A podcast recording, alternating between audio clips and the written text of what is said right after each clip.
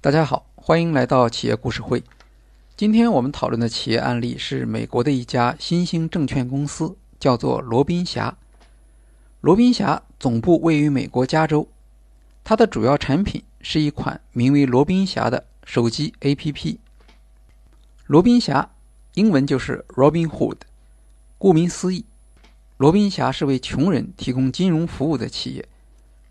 通过这款 APP。投资人可以买卖上市公司股票和 ETF 基金，甚至期权和比特币这类普通人难得交易的投资品种。这家公司最主要的特点是所有的投资交易免付佣金，而且在罗宾侠上面开账户没有最低资金要求，无资金门槛，交易零费用。罗宾侠已经成为在美国最受低收入投资者喜欢的券商服务。罗宾侠成立于2012年，目前拥有一千万个账户。它属于当前比较热门的金融科技公司，通过技术方法来降低金融服务的成本。罗宾侠吸引的用户主要是年轻人，平均年龄三十岁，其中一半以上的人是所谓的。首次投资者，也就是说，他们人生中第一次购买股票和 ETF 基金就是在罗宾侠。罗宾侠的创始人是两名斯坦福大学毕业生，Bart 和 Tanev。在毕业后去纽约从事证券交易工作之后，他们发现，大型证券公司在做投资交易时通常没有成本。但用户却要为每笔交易支付大约十美元佣金。很多资金不多的人也想参与证券投资，但佣金和账户最低限额却成为阻碍这种意愿的因素。罗宾侠的两位创始人从这种落差中看到了创业机会。他们的愿景是让金融市场实现民主化，人人都可以参与投资。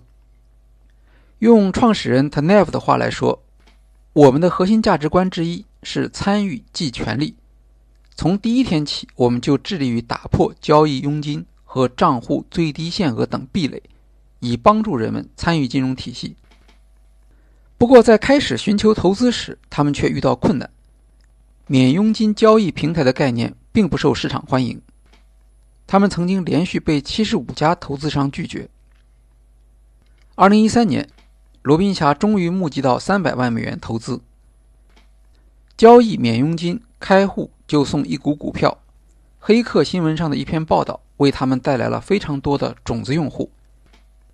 邀请朋友注册还会再送股票。罗宾侠在第一天就有了一万名注册用户，第一周积累了五万账户，一个月就达到十万。在随后的时间里。团队充分利用了 Instagram 和 Reddit 等社交应用进行推广，在第一年收获了一百万个注册用户。到二零一八年，这个数字已经达到一千万。罗宾侠的开户流程完全通过 APP 完成，四分钟便可以创建交易账户，没有准入门槛，不需要预存一笔投资资金。APP 交易界面直观简洁，上面只有四样东西。股票代码、股票价格、历史价格变化和底部的一个特别大的按键“买”。当然，向下滑动可以查看更多的信息流服务，比如最近的市场新闻等等。与大部分常见的股票交易 APP 不同，罗宾侠的交易界面几乎将所有数据都隐去了，一笔交易完成只需要点击三次。对于那些刚刚进入市场的年轻人投资用户，流畅简单的设计可以让他们更好地理解交易，降低使用的门槛。罗宾侠 APP 是一个有名的获奖设计，这一点对它的用户很重要，因为你不会愿意向朋友介绍一个设计老土的 APP，也不会经常想要上来看一看。社交是罗宾侠注册用户数量增长的秘密武器。每邀请三位朋友注册，就可以获得一股股票，而这三位朋友在注册后也会每人获得一股股票。股票是随机分发的，面值也许不高，但对于投资新手仍然是一个很强的激励。更何况拉进来的朋友也会获得股票赠送。每个账户每年拉新获得的股票面值不超过五百美元。成功的拉新策略使得罗宾侠只用五年时间，其注册用户数量就超过了有三十年历史的大型券商易创理财公司。罗宾侠的年轻用户对技术比较了解，而对投资理财常常是完全的小白。平均账户资产规模在一千到五千美元，这根本算不上投资，远远低于传统证券公司。在罗宾侠。许多用户的初衷是尝试学习投资，而不是认真的为退休存钱，所以他们不想要传统证券公司那套复杂和繁琐的流程。很多人是希望通过购买股票同自己喜爱的品牌建立联系，带有娱乐性质。当然，如果他们想要升级服务，罗宾侠也提供与传统证券公司相似的付费账户。罗宾侠的用户还体现出一些特殊的行为模式，比如买股票多于卖股票，人人都拥有投资组合，也就是一种以上的股票，而且股票投资分散而零星。这是因为罗宾侠不收手续费，所以很多用户下单量很少，哪怕一股两股也是可以的。除了传统的股票和 ETF 基金交易。罗宾侠还提供期权和比特币交易现金管理服务，让好奇的年轻投资者能够参与到之前只属于少数有钱人的金融交易。与成熟投资者相比，年轻投资者想得多，做得少。为了适应新一代投资者的认知模式，罗宾侠做了许多探索。例如，他们曾经问用户是否愿意向公司借两千美元用于投资。用户的回答是：恐怕这样做利息会很高，而且他们不喜欢心算借钱的利率。罗宾侠提出了一个解决方案：按月付费，每月只要向公司支付十美元，就可以借入两千美元用于投资。这相当于百分之六的年利率，是市场平均水平。但按月付费可以更好的帮助用户理解成本。创始人 Bart 说：“我们的付费项目。”要让用户习惯的语言来沟通，理财产品尤其要让用户觉得清楚明白。罗宾侠能够吸引大量用户，并且让他们愿意在自己的平台上交易，主要还是因为他所倡导的交易无佣金服务。不过，一家券商如果不从交易中获得佣金，那么它的收入来源是什么呢？首先是利息收入。用户在公司账户上会有现金余额，再加上一些用户会申请保证金贷款，这两项能够让公司赚取利息。前面提到，罗宾侠也有付费账户，可以直接收费。另一项重要的收入来自将用户的交易订单出售给那些高频交易的公司，俗称倒卖订单。在买卖股票时。并不是所有的交易都要经过证券交易所。高频交易公司是在场外将一些订单集合配对后成交，而他们则从中赚取差价。这种交易大约占美国证券交易总额的百分之二十。一家市场调查公司的报告说，二零一八年罗宾侠出售交易订单的收入增加了百分之两百二十七，达到六千九百万美元。占公司总收入的百分之四十，这引发了一些对罗宾侠的非议。有报道说，罗宾侠每交易一美元可以获得约万分之二点六美元的佣金。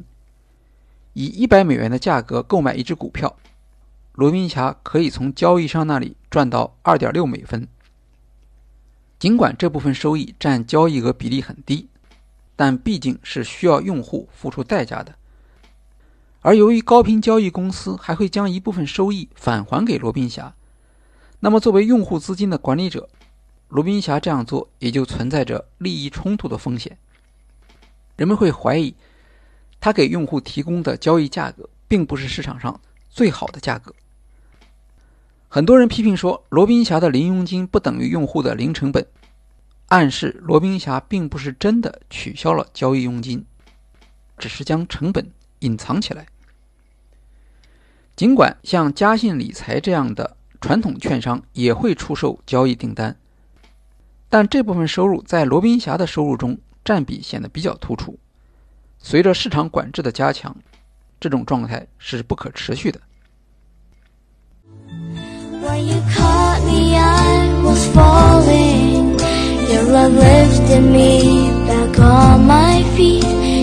Like you heard my calling and you rush to set me free. When i found you i was weary 与传统券商相比罗宾侠在成本上有明显优势。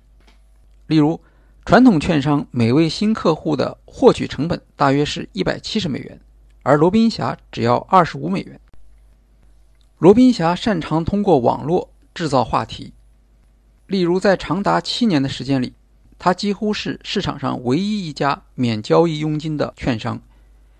由此产生的口碑传播，让它节省了巨额的广告费。鼓励邀请朋友注册的政策，不仅降低了获取用户的成本。还增加了品牌信任，提升了用户的粘性。作为网络券商，罗宾侠客户交易都通过 APP 完成，没有实体店面。回复顾客问题主要通过 Twitter，由此也节省了人力资本。他还取消许多常见的服务，比如免费账户不提供个性化服务。如果你想得到传统的电话服务，也是可以的。但每次交易，罗宾侠也会像其他券商一样收取十美元。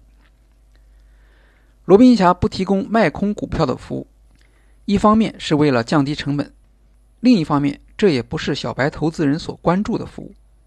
罗宾侠不组织线下活动，没有理财直播课程，不提供共同基金、债券等商品的交易，因为这些产品更像是富有经验的老年投资者的选择。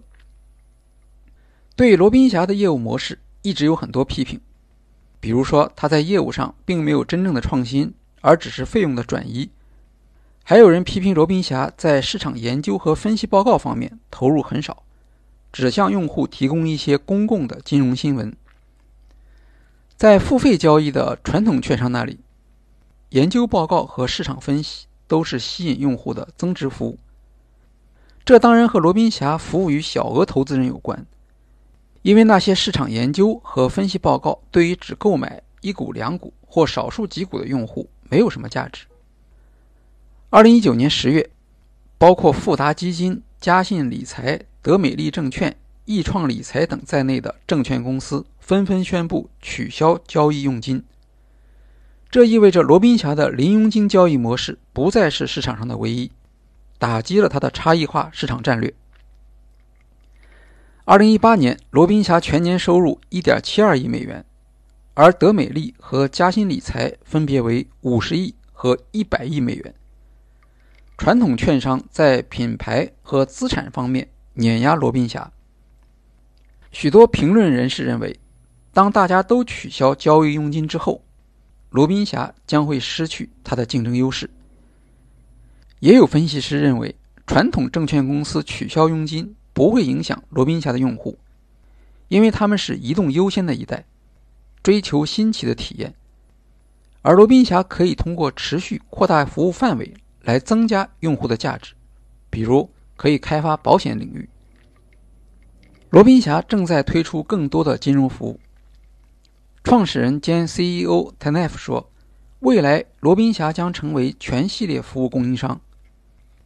用户打开 APP。”将可以获得所有当前在线下银行里能够获得的服务，只不过会有更加优惠的价格和更加友好的服务体验。